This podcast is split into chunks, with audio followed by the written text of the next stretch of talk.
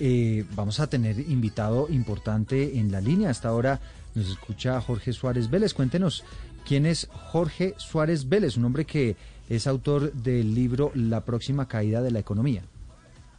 Y no solo eso, don Eduardo, don Jorge Suárez Vélez también ha participado en diferentes programas de televisión a lo largo de toda América Latina ha aparecido en CNN, ha aparecido en canales en los Estados Unidos como PBS, Univision, eh, en México con Televisión Azteca, de alguna otra forma ha trabajado de la mano con León Krause. Si vamos a ver un poco de lo que ha hecho, hay que decir que ha sido presidente del capítulo noreste de la Cámara de Comercio de México y los Estados Unidos, ha trabajado dentro de firmas en Nueva York que van ligadas al tema de las finanzas, sobre todo en el tema de inversión. O sea, es una persona que sabe muy bien lo que está ocurriendo en los Estados Unidos y cuál es el impacto que puede tener, no solo en el país norteamericano, sino en América Latina. Pues saludamos a esta hora a Jorge Suárez Vélez. Gracias por aceptar este contacto y este diálogo. Encantados, órdenes. Bueno, pues empecemos analizando las repercusiones que puede tener, tomar y tener esta decisión que ha tomado la Reserva Federal de los Estados Unidos. Aumenta los tipos de interés en un 0,75% y lo que estaba aquí leyendo es que es una decisión que no se tomaba desde 1994, un intento por atajar ese aumento del costo de vida que ha sido muy acelerado. ¿Esto qué efectos puede tener particularmente, señor Vélez, pues para el mundo, pero evidentemente también para Colombia? Eh, bueno, en general lo que lo que vamos a ver es eh, es un eh, un cambio fuerte en las políticas monetarias de todos los bancos centrales del mundo. El que está marcando la pauta es el Banco Central de Estados Unidos. Y esto se debe evidentemente a que está surgiendo eh, una eh, presión inflacionaria que tiene que ver con claramente yo diría tres eh, motivos diferentes. El primero eh, fue pues la pandemia, ¿no? Lo que pasó con la pandemia es que eh, esa generó presión inflacionaria por tres motivos diferentes. Primero, porque hizo que mucha gente no pudiera mantenerse en el mercado laboral y eso llevó a que de hecho los sueldos y salarios en eh, Estados Unidos eh, tuvieron que aumentar por la escasez de trabajadores y eso se reflejó, digamos, en precios de muchos servicios, por ejemplo. Eh, segundo, porque la gente cuando estaba encerrada por la pandemia dejó de demandar servicios, pero empezó a demandar cosas. Es decir, no estaban saliendo a restaurantes, no estaban viajando, etcétera, pero pues estaban comprando desde su casa, ¿no? Y eh, aparte porque estaban llegando cheques de ayuda fiscal por parte del gobierno que les permitían pues tener con qué hacer esas compras y eh, entonces hubo más demanda por cosas al no estarse comprando servicios, pero a la vez hubo una interrupción en la oferta de esas cosas porque muchas fábricas se cerraron precisamente porque no tenían trabajadores o porque no tenían acceso a ciertos insumos y eso ha llevado a que hay un montón de cosas que han subido mucho de precio. Por poner un ejemplo, en Estados Unidos el precio de los automóviles usados ha subido algo así como 50%. Porque no hay automóviles nuevos en el mercado, no hay automóviles nuevos, pues porque las empresas que hacen automóviles no tienen eh, acceso a, semiconductores. Eh, eh, entonces están detenidas, digamos, las producciones de muchos modelos. Eh, y así sucesivamente. Entonces, esta es, una de las fuentes de inflación, toda relacionada con el COVID. La segunda fuente que eh, cuando ya esperábamos que se empezaran a normalizar las cosas alrededor del COVID eh, surgió de la nada, pues fue la invasión Rusia, de Rusia a Ucrania, que provoca una un alza fuerte en los precios energéticos al sacar del mercado alrededor de 3 millones de barriles diarios de producción rusa, al haber escasez de gas ruso en Europa y al mismo tiempo eh, genera incrementos en los precios de alimentos. En este momento en Ucrania hay, hay unos millones de toneladas de granos que están guardados y que no pueden sacar los ucranianos ah, como exportación porque los puertos de Ucrania están tomados por el ejército ruso.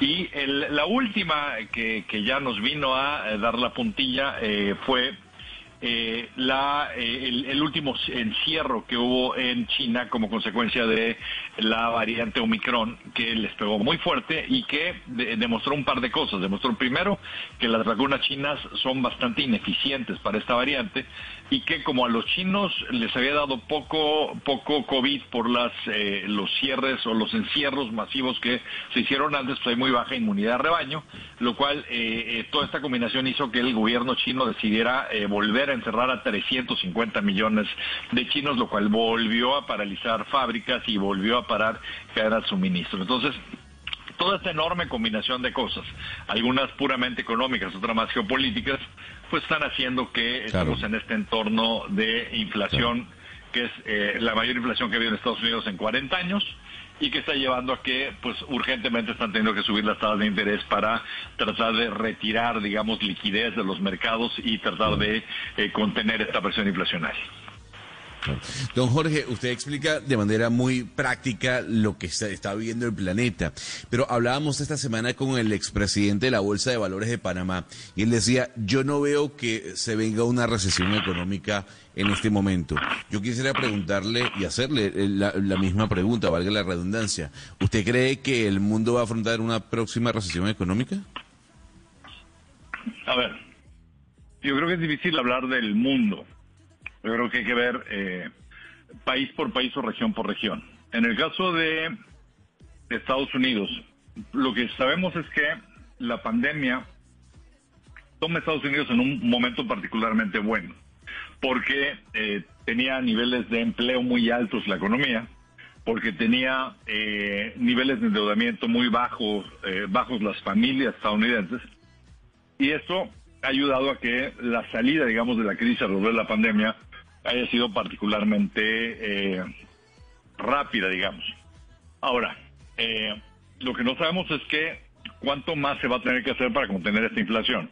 Y pues lo que sí sabemos es que conforme más eh, vayan teniendo que subir las tasas de interés, lo que va a acabar pasando es que se va a demandar menos crédito, que por ejemplo si los precios de las hipotecas suben, eso va a reducir la demanda, por ejemplo, por inmuebles, que si eh, de repente las tasas que dan los bonos en el mercado eh, son altas, pues hará que haya menos demanda por acción. Es decir, hay siempre un nivel en el cual se frena la economía como consecuencia de las tasas de tasas de interés. Entonces, eh, pues lo, y lo que sabemos también históricamente es que en los últimos 45 años solamente hay tres ejemplos de momentos en los que se ha logrado contener la inflación sin que ocurra simultáneamente una recesión. Ahora, en el caso de Estados Unidos, creo que cada vez más gente cree que puede haber una recesión, pero nadie está hablando de una debacle, o sea, lo que está hablando es de una recesión técnica. Lo que para los economistas lo que quiere decir es simplemente que se acumulen dos trimestres consecutivos de crecimiento negativo. Yo creo que esto puede ocurrir, pero una vez más no sería el fin del mundo si ocurre. La situación en Europa es un poco más complicada y lo es por la el, efecto que está teniendo en ellos, el que no esté habiendo abasto de gas ruso. Ellos se han vuelto totalmente dependientes de este energético y eh, pues dependiendo cómo evolucione la guerra, podríamos llegar incluso a un punto donde se prohíba la compra del gas ruso, porque pues lo que no tiene mucho sentido es que básicamente al comprarles gas a los rusos, pues le estamos dando dinero para que eh, puedan comprar las armas con las que están atacando a Ucrania y por el otro lado pues estás tratando de defender a Ucrania, o sea, como que no tiene mucho sentido. Entonces ahí no sabemos cómo va a evolucionar esa crisis y por ende, pues eh, qué tanto peor se puede poner la situación no lo sabemos. Ahora, lo que sí sabemos es que, por ejemplo, en países de Medio Oriente, en países de África, eh, podríamos estar viendo una crisis de enorme magnitud porque dependen totalmente de granos que provienen de Ucrania y Rusia. O sea, países como Turquía, Líbano, países africanos, o sea, prácticamente dependen totalmente de estos granos y no los están teniendo y ahí podremos tener una situación de hambruna que podría ser grave. Señor Suárez, hablando un poco de, nuestros países, de, de, nuestra región, un poco el efecto que uno está viendo de las decisiones que está tomando la Reserva Federal es que se nos está encareciendo mucho el costo de nuestra deuda, el costo de refinanciamiento. ¿Usted ahí no ve ningún riesgo? Eh, porque incluso también a los países europeos les está encareciendo un montón el costo de su deuda. ¿O, no, o no, lo ve, no lo ve problemático? A ver, lo que pasa es que eh, aquí lo que lo negativo es que nos acostumbramos a algo que era totalmente artificial, que es el hecho de que tuvimos en la década pasada tasas de interés cercanas a cero y en algunos países incluso tasas de interés negativas. Esto no es normal y eh, lo normal es que tengamos tasas de interés que sean ligeramente superiores a las tasas de inflación. Entonces, eh, eh, pensar en que volvamos a una tasa cero pues es, es poco realista. O sea, lo más probable es que eh, volveremos a entornos normales de tasa de interés. ¿Qué quiere decir eso? En el caso de Estados Unidos, eh, lo que, cuando se habla de una tasa neutra, es decir, una tasa donde ni se está frenando la economía, ni se está estimulando la economía, esa tasa de interés de referencia es como de 2.5%. Entonces, pues eso quiere decir que de ahí para arriba, ¿no? Pues si quieres una hipoteca, pues probablemente tienes que pagar por ahí del cuatro y medio, cinco, ¿no? Si eres una empresa que no es muy sólida, pues igual vas a tener que estar pagando el 6 o 7, ¿no?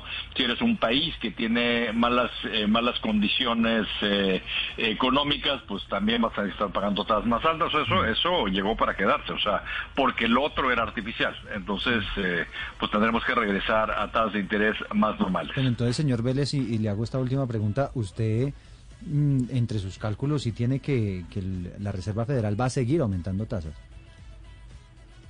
Sí, sí, sí, sin duda va a seguir aumentando tasas. Eh, la gran pregunta es hasta dónde, ¿no? O sea, eh, es probable que hacia finales de este año eh, yo calcularía que deberíamos andar por ahí de 3.75%. En este momento estamos entre 1,5 y 1.75, es decir, que yo esperaría cuando menos dos puntitos más para final de año y probablemente un poco más el año que viene en qué momento se da la vuelta la, la, eh, la Reserva Federal, pues esto lo frena cuando la inflación ceda. ¿no?